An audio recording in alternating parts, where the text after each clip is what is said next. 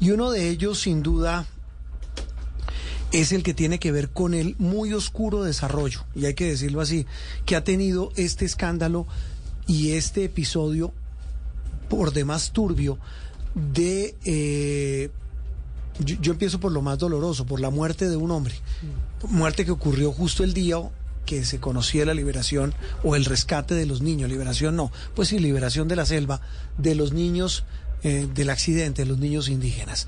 La muerte del coronel Dávila en circunstancias que aún no han sido esclarecidas, pues dejan un manto de dudas sobre muchas cosas que hay alrededor de lo que él estaba protagonizando. Sí, señor Juan Roberto, seguimos viendo los efectos, los desarrollos de esa ruptura de la fraternidad del presidente Gustavo Petro y la acusación puntual o la revelación que hizo la revista Semana en días pasados tiene que ver con la suma no menor de 3 mil millones de pesos que según un testigo no revelado estaban en cinco maletas en la casa de Laura Sarabia, pero que pertenecían directamente al presidente Gustavo Petro. Han respondido desde el gobierno Juan Roberto y Andreina que esto solo tiene el propósito de atacar la honora- honorabilidad del presidente Gustavo Petro y el mandatario salió a defenderse desde Alemania. Pero ahí hay un elemento, Andreina, y es el, el de la quien cuenta la noticia.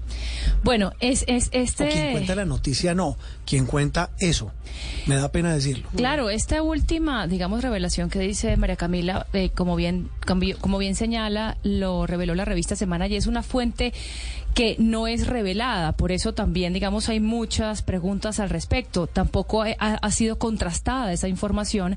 Sin embargo, es uno de los episodios de una telenovela que comenzó con la pérdida de 7 mil dólares de la casa de Laura Sarabia, posteriormente la llevada al polígrafo de Marelvis Mesa, su niñera, luego terminó en que habían sido interceptadas, ahí se llegó a este piso 13 de, del edificio de la DIAN, el edificio Senderos, eh, en donde, que justamente, digamos que eso tiene relación con el coronel Darío Dávila, Oscar Darío Ávila, que precisamente era el encargado de ese piso 13. Él había dicho que estaba dispuesto a hablar con la fiscalía. Resulta que uno de los pocos testigos de todo este entramado desapareció. Entonces hay muchas preguntas en el ambiente. Sí, y, repito, traemos a colación lo que reveló la revista Semana, porque sin duda es el hecho pues más explosivo, pero también que genera tantas dudas. Más allá de eso, qué enredo. Hoy el país se hace una cantidad de preguntas, la gente en la calle le dice a uno, yo no entiendo realmente, pero sí se generan unos mantos de duda que Ave María nos, deben poner a reflexionar. Elizabeth Ungar es una, repito, muy querida amiga de esta casa de Noticias Caracol y de Blue Radio, eh, fue directora de Transparencia por Colombia y ha sido una abanderada de estos temas de transparencia en el país en temas políticos. Elizabeth, como siempre, un gusto saludarte y muchísimas gracias por acompañarnos hoy domingo en Sala de Prensa Blue.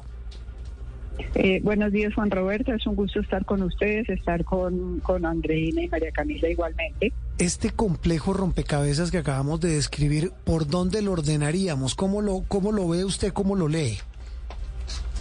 Creo que hay una sola palabra que, que describe todo esto y es lamentable. Es lamentable por los hechos mismos, por la incertidumbre que ha generado, por la lentitud de las investigaciones al respecto y por supuesto, y quizás principalmente porque eh, toca, lo, digamos, al presidente de la República, a dos de sus principales, de las personas más cercanas al presidente en su momento, y porque eh, da pie para toda clase de especulaciones que si no se aclaran con prontitud va a aumentar esa zozobra que hay en el país.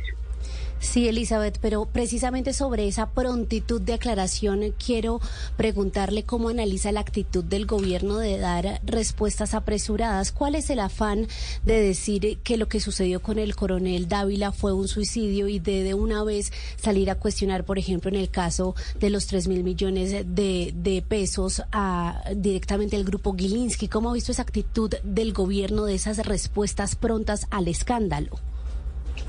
Me parecen inco- incomprensibles, pero además me parece que son absolutamente no, no imprecisas, vagas, etéreas, Y yo no sé si ustedes eh, se percataron, mis hijas se morirían de la risa por decir percatar. A ver. Si, usted, si ustedes se percataron del hecho de que tanto el presidente como Laura Sarabia utilizaron una explicación similar y es que ellos nunca en su vida han tenido esa cantidad de plata eh, ni siquiera a la vista. Sí, sí. una frase muy, muy, muy similar, como si la, como si esos comunicados los hubiera redactado. ¿Coordinados? Eh, la primera persona, sí, señor, la, misma persona. Sí. Eh, sí, esa, esa lentitud. Es, es increíble que Medicina Legal hasta el momento no haya podido confirmar o negar que esto haya sido un suicidio. Sí, aparentemente ya hay una confirmación eh, que el proyectil entró por un lado de la cabeza y salió por el otro, pero no se sabe eh, si efectivamente fue un suicidio o si otra persona eh, digamos, causó este espantoso hecho. Yo le quiero preguntar, Elizabeth, sobre qué, piensa del papel del abogado Miguel Ángel de Río, que primero es uno de los apoderados de uno de los intendentes que al principio dio unas primeras versiones a la fiscalía eh, cuando dijo que esta, digamos, que se incluyeran los abonados telefónicos de Marel Bisbesa, Mesa y de la señora Fabiola, la empleada, ex, bueno, eh, actual empleada, ella sigue trabajando con, con Laura Sarabia eh, y las vincularon con el clan del Golfo. Eh, este intendente al principio dio una versión y luego decidió callar, eh, igual que otros dos intendentes, diciendo que no tienen garantías los que los inspectores que se encargaron de hacer las escuchas de estas interceptaciones ilegales. Bueno, legales en apariencia, pero pues con, información errónea. yo le quiero preguntar ¿Qué, opina de, la figura de Miguel Ángel de Río, que está además relacionado con el coronel Dávila, también relacionado con esos intendentes que no quieren hablar eh, y que también dijo, de hecho, en Twitter, poco después de la muerte del coronel, eh, se aventuró a decir también que esto era un suicidio? Pues, la verdad yo no me atrevo a, digamos, a dar una opinión sobre el abogado. Eh, él efectivamente dijo que había sido un suicidio pero después nuevamente hay dudas manifiestas sobre, sobre ese tema. Eh, él recibió un monto significativo de dinero en efectivo. En, eh, en una eh, en, el reporte coronel él dijo que efectivamente lo había recibido y que en la firma del acuerdo que al que llegó con el eh, con el coronel había quedado expresamente señalado que había sido en efectivo, es decir, esa plata no quedó no fue entregada subrepticiamente, por decirlo de alguna manera. Ahora bien, ese monto, eh, ¿de dónde salió? ¿Quién le pagó al coronel o quién le dio el dinero al coronel y a otro, creo que a un teniente, eh, 200 millones eh, también, pues 500 y 200 respectivamente? quién se los dio y con qué propósito, de dónde salió esa plata. Es decir, aquí hay muchísimas, muchísimas, muchísimas preguntas que no han sido resueltas, que si bien es un tema muy complejo, que sí es un tema muy delicado precisamente porque atañe al presidente de la República y a altos funcionarios del Estado o exfuncionarios del Estado, eh, también llama la atención la lentitud de medicina legal e incluso de la Fiscalía de hacer las investigaciones pertinentes cuando en otros casos ha habido eh, un poco más de celeridad. Y Eso también eh, eh, genera, genera incertidumbre en la ciudadanía y da pie para que salgan versiones ciertas o no ciertas que enredan aún más el asunto. Y es que a eso iba yo, Elizabeth, a, a, eso, a que esta incertidumbre genera, como usted dice, que salgan estas versiones. Y ahí quisiera, más que su opinión, su reflexión de una persona que, que como hemos, como tanto que nos conocemos usted y yo, que hemos visto correr tanta agua bajo el puente. Eh, cuando hablamos de revelaciones, cuando hablamos de, mm, de y yo no quiero entrar, lo, lo tengo que decir, así públicamente hacer un juicio de valor sobre el trabajo de un medio o de un colega. Faltaba más. Pero es que el problema es que esa revelación hace parte de ese mosaico de confusión en el que estamos. Él y sabe, a lo que me refiero. Estoy hablando de la publicación de la revista Semana, de, este, de, este artículo que tiene como eje central un testigo que dice ser anónimo, lo, lo dice la publicación, que dice ese testigo que habló con el coronel y que el coronel obviamente antes de morir le contó que había escuchado. Este tipo de versiones y este tipo de cosas, pues quisiera, repito, su reflexión sobre cómo estamos abordando y cómo el país está hoy conociendo de un escándalo del que o no se sabe la magnitud o no se ha entendido. Yo no sé si usted considere que esto es un desvío a, mi de, su pregunta y de mi respuesta, eh, Juan Roberto, pero yo creo que aquí aparece una línea gris de alguna manera que es entre la libertad de prensa, eh, el derecho de denunciantes de, permanecer, eh, digamos, de que no se de que no se dé a conocer su nombre y eh, la veracidad de las informaciones. Hmm. Entonces, ¿qué, qué prima ahí?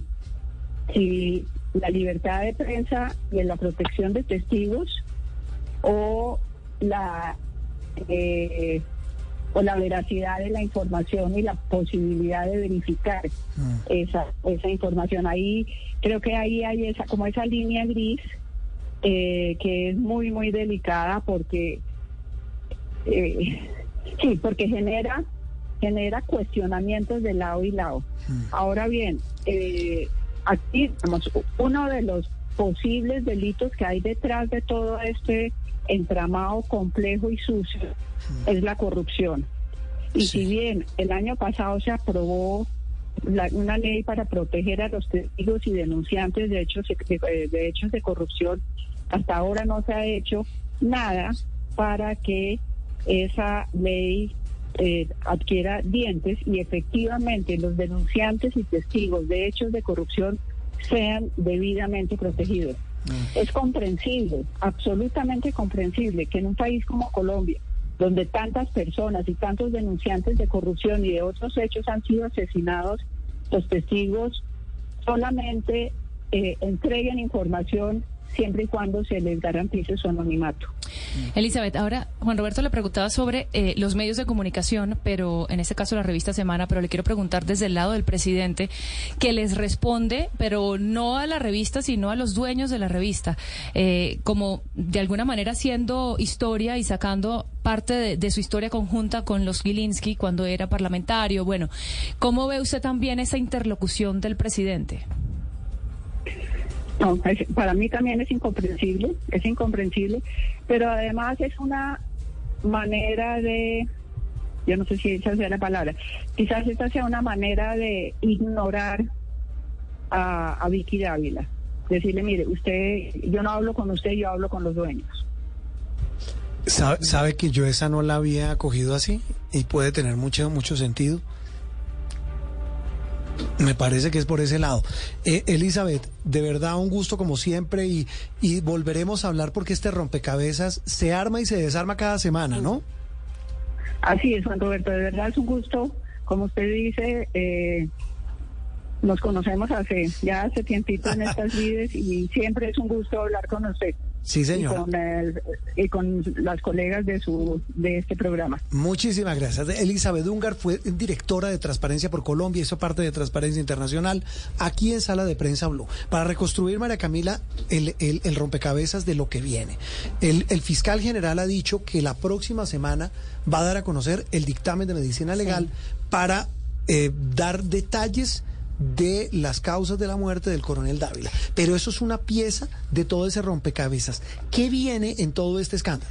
Lo que viene es que entonces en el ombligo de esta semana que entra vamos a tener una noticia grande no solo con eh, la causa o ya el resultado de lo que fue la muerte del coronel Dávila con todos los exámenes de medicina legal, sino también con las primeras decisiones a nivel judicial. Lo que queda pendiente, Juan Roberto, es saber cuál es la voluntad de los implicados de responder a la justicia, porque aquí hay un precedente importante y es que no han ido a las declaraciones. Eso le iba a preguntar. Mira, hagamos, recapitulemos. ¿Quién ¿Quiénes tienen que ir a, rendir cuentas Tienen que ir Carlos Alberto Feria, coronel. ¿Ese es el coronel? ¿Ese era el jefe del coronel Dávila? es el jefe del coronel Dávila. Y Digo, jefe, era porque ya murió Dávila. Exactamente. Era el jefe del coronel Dávila. Jefe de seguridad de Palacio, que no fue, según Casa de Nariño, porque estaba en Alemania con el presidente. Tienen que ir. Eh, también el... um, abogado Miguel Ángel del Río Sí. y la fecha aún no está confirmada de Alberto de Armando Benedetti y Laura Sarabia. Ya fueron dos, entiendo, dos integrantes de la DIJÍN. De la Ya exactamente. estuvieron en la, y uno de en ellos, la fiscalía. eh, un capitán que, que según la hipótesis de la fiscalía fue el que coló los números de las Sí. trabajadoras de la casa de Laura Pero Miguel, Miguel Ángel del Río no fue y dice que no va a Y ir. que no va a ir. Porque su relación con, con el coronel era estrictamente profesional. Eh, Sí, ahí el tema clave va a ser determinar quién dio la orden. Exactamente. Es que ese es el- gran ese del asunto, ¿no? Exactamente. ¿Quién dio la orden? Porque lo que dicen desde diferentes sectores, Juan Roberto, es que estos hombres que trabajaban para la Casa de Nariño, tanto Carlos Alberto Feria, que trabaja todavía, y el coronel Dávila, claramente no hicieron esto por intención o iniciativa propia. Ese, ese tal vez e- es el tema. Y ahí el asunto va a eh, establecerse, eh, Andreina, es el nivel de responsabilidad y el nivel de importancia de quien asume esa responsabilidad. Exactamente, que eh, volvemos a lo que decíamos al inicio. El coronel Oscar Darío Dávila tenía toda la información, por lo que que él ya no esté es un, una pérdida importante de un eslabón muy importante de la investigación. Juan Roberto, y otra cosa, y es que si se confirma que entonces la hipótesis del suicidio es la causa de muerte, eso no evade las preguntas que hay sobre quién estaría presionando a la coronel Dávila, pues porque esa decisión que finalmente él tomaría lamentablemente con su vida es porque lo que dice Andreina, ese hombre conocía lo que estaba pasando en este escándalo de las chuzadas. Sobre este tema hay que decir dos cosas importantes. Lo que nos cuentan fuentes de la Fiscalía, que va a pasar la semana que viene, es que, porque alguien decía, ¿por qué se demora tanto un dictamen de medicina legal? Si aparentemente es, entre comillas, fácil determinar que el coronel se quitó la vida, se supone. Entre comillas, Sí. es muy fácil determinarlo.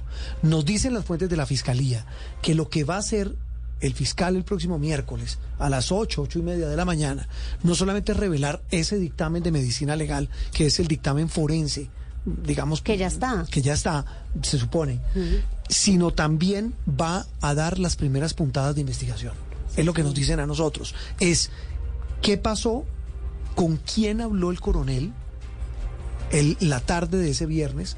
Recuerden ustedes que hubo una llamada de una periodista de la revista Cambio, Silvia Charri, eh, pero también hubo, nos dicen, dos cafés en dos sitios cercanos a donde vivía y donde finalmente se quitó la vida. Y que o esos donde murió. testimonios a sus amigos también serían claves clave Juan Roberto porque él habría dicho a esos amigos cercanos que estaba dispuesto a hablar con la fiscalía. Sí, y ahí hay otro tema fundamental.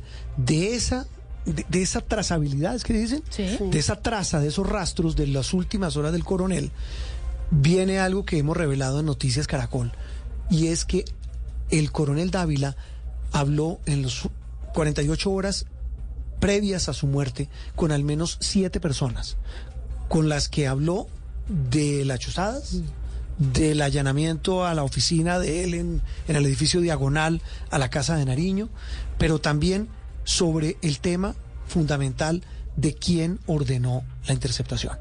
Eso va a ser clave. Y además que esa carta que escribió a la fiscalía para decir quiero que me escuchen, la había escrito 72 horas antes. No se sabe ni quién la ayudó a escribir porque estaba muy, eh, digamos, en términos muy legales. Hay muchísimas preguntas en el aire. Y sabe que Juan Roberto, el común denominador de esos siete testimonios que usted menciona, e incluso del mismo Miguel Ángel del Río, es que el coronel decía que tenía mucho miedo de hablar, pero que quería hacerlo porque, perdón la expresión, lo acaban, lo iban a joder, así le dijo a Silvia Charri, y que estaba muy intranquilo y con muchas ansias de ser defendido ya en un proceso judicial. Muy bien. Esto, el, el dime y el direte. En instantes seguimos tratando de reconstruir y de reflexionar en medio de todo esto qué piensa la opinión pública y qué piensa el país de estos escándalos. Estamos en sala de prensa Blue, entonces hay que verlo también.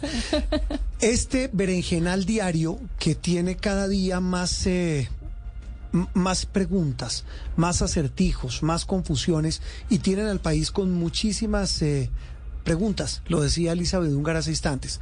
Y si alguien sabe de preguntas, es eh, nuestro siguiente invitado, también un amigo entrañable de esta casa, el escritor, columnista Juan Carlos Botero, es un tuitero de, de primera. Le, voy a leer el último que escribió, al menos el último que vi, veo yo. Este es de el viernes en la mañana. Dice, el presidente decidió rodearse de personas afines a sus ideas, leales, pero lo que más necesita ahora Gustavo Petro no es gente que lo aplaude, incapaz de cuestionar.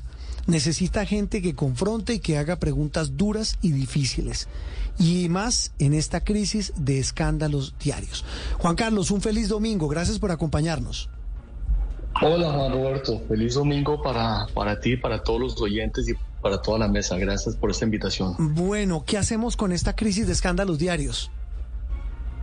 Está muy complicado, lo estoy viendo muy difícil. Me preocupa que toda esta situación pueda volver muy, puede paralizar la gobernabilidad del presidente puede pasar lo que pasó en el proceso 8000, que puede durar años defendiéndose, aclarando. Eso impide la gestión y la administración cotidiana, porque mientras tanto, ¿quién se pregunta por las carreteras que se están construyendo, los colegios que se están construyendo? O sea, todo lo que es la gestión la administración de un, de un gobierno que es tan complejo, todo eso queda relegado a un segundo plano y lo que prevalece es la necesidad de defenderse. Entonces, es una situación muy compleja que puede tener consecuencias dramáticas para el país.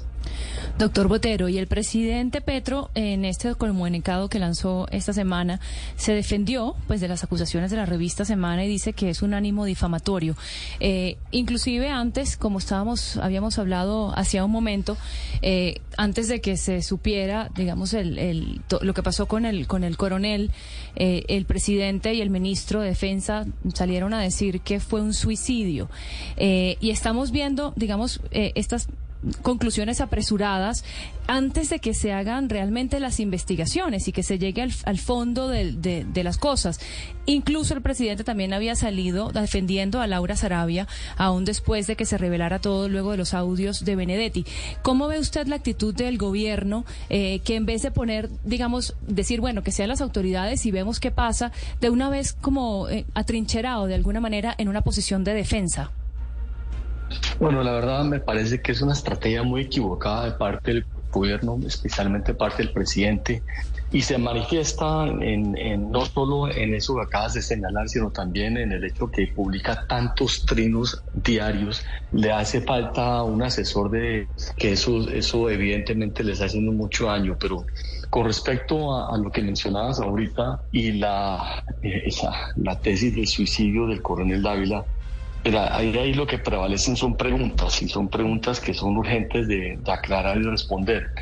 Pero una que creo que es importante ah, afrontar en primer lugar es cómo es posible que una persona que se va a suicidar, que no es una persona adinerada, que está en los audios, que en las conversaciones que tuvo con amigos, se él manifiesta su inquietud porque dice que solo tiene un apartamento, que lo va a perder todo demás cómo una persona le entrega 50 millones de personas de pesos a un abogado y después se suicida en vez de dejarle esa plata a sus hijos. O sea, es, es no, tiene sentido, ¿no? Eh, no tiene sentido, o sea, es muy difícil de creer. No estoy diciendo que nada ha ocurrido, las autoridades eh, dirán cuál es la, conclusión que a la, que llegarán, pero es verdaderamente incoherente que una persona que se va a suicidar le entrega 50 millones de pesos a un abogado días antes. eso no es verosímil. Sí, doctor Botero, yo le tengo una pregunta sobre la encargada de respondernos estos cuestionamientos, la justicia, la fiscalía, el lugar común cuando estallan estos escándalos, no solo ahora, sino en el pasado, es que todos los implicados del más bajo y alto nivel digan, me pongo en total disposición de las autoridades, lo ha hecho Laura Sarabia en esta ocasión, pero aquí hay una pugna, una pelea, un sí, una riña con la fiscalía y los implicados al punto que Miguel Ángel del Río y otros no han querido ir a las diligencias. ¿Cómo ve usted este episodio en el que ya el lugar común no es ponerse a la disposición, sino que toman este tipo de posturas en las que se niegan a responder ante las autoridades? Bueno, entiendo lo que dices, pero también hay que ver la otra cara de la moneda y me parece que la Fiscalía cometió un error político enorme mm. y es acabar con su propia credibilidad porque cuando le da al fiscal una entrevista a Vicky Ávila y habla del presidente en términos irrespetuosos, claramente politizado, diciendo cosas que no vienen al caso, eso le quita credibilidad a sus acusaciones de investigaciones. Es que la oposición, me parece, al gobierno Petro ha manejado las cosas muy mal, con mucha histeria, mucho grito, mucho insulto, mucha falta de respeto, en vez de hacer una cosa seria, ponderada, investigaciones a fondo, reales, auténticas. Entonces están acabando con su propia credibilidad. Entonces, un fiscal que durante el gobierno Duque eh, permitió tanta, tanta corrupción y tanta vagabundería, porque era amigo personal del presidente, pues en este gobierno sale a atacar de una manera, entonces, aunque, aunque concluyan cosas que son eh, demostrables y demás, desafortunadamente la otra mitad del país, que es la gente que apoya al presidente, no lo va a creer. Entonces han hecho un daño muy grande, me parece. Sí, y sabe que, Juan Carlos, algo que decía usted al comienzo de esta charla, eh, lo y creo que usted siempre insiste en eso, que es lo más sensato, y es que en la, eh, el país, eh, digamos, el país político, incluyéndonos a los medios, hablo de los medios de comunicación en esa cobertura, absolutamente enfrascados en estas polémicas y la gente en la calle con una cantidad de preguntas, pero por los problemas diarios.